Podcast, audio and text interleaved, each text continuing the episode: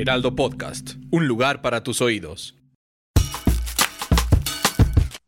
Esto es Primera Plana de El Heraldo de México.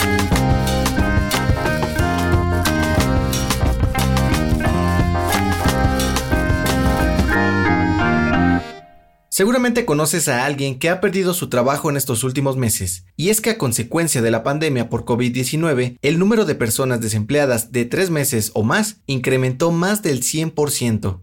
Según datos del INEGI, en febrero se registraron más de 2 millones de desempleados, de los cuales 56 mil llevan cerca de un año buscando trabajo, es decir, poco más de 10 mil personas de las que estaban desempleadas el año pasado.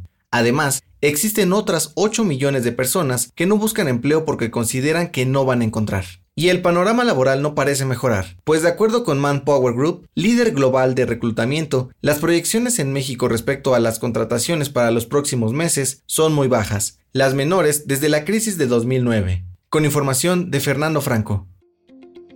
Marcelo Ebrard, secretario de Relaciones Exteriores, informó que hasta este 6 de abril México ha recibido más de 15 millones de dosis de la vacuna contra COVID-19 de cinco diferentes laboratorios, de los cuales Pfizer ha entregado más de 5 millones de dosis. Además de que esta semana llegarán más de un millón de dosis de Pfizer y se liberarán 430 mil de Cancino, la vacuna que se envasa en Querétaro, y con el objetivo de que lleguen más vacunas a México, el canciller planea una gira por cuatro países, Rusia, China, India y Estados Unidos. Con información de Francisco Nieto. El dato que cambiará tu día.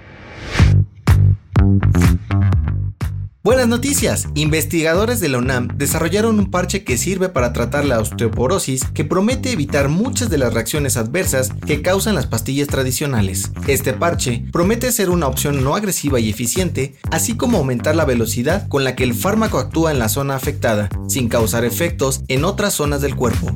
Esto fue Primera Plana, un podcast de El Heraldo de México. Encuentra nuestra primera plana en el periódico impreso, página web y ahora en podcast. El guion es de Sheila Navarro. Diseño de audio de Federico Baños. La voz es de José Luis Mata y la producción de María José Serrano. Hasta mañana. Síguenos en Twitter, arroba Heraldo de México. Instagram, arroba El Heraldo de México. Y encuéntranos en Facebook y YouTube como El Heraldo de México.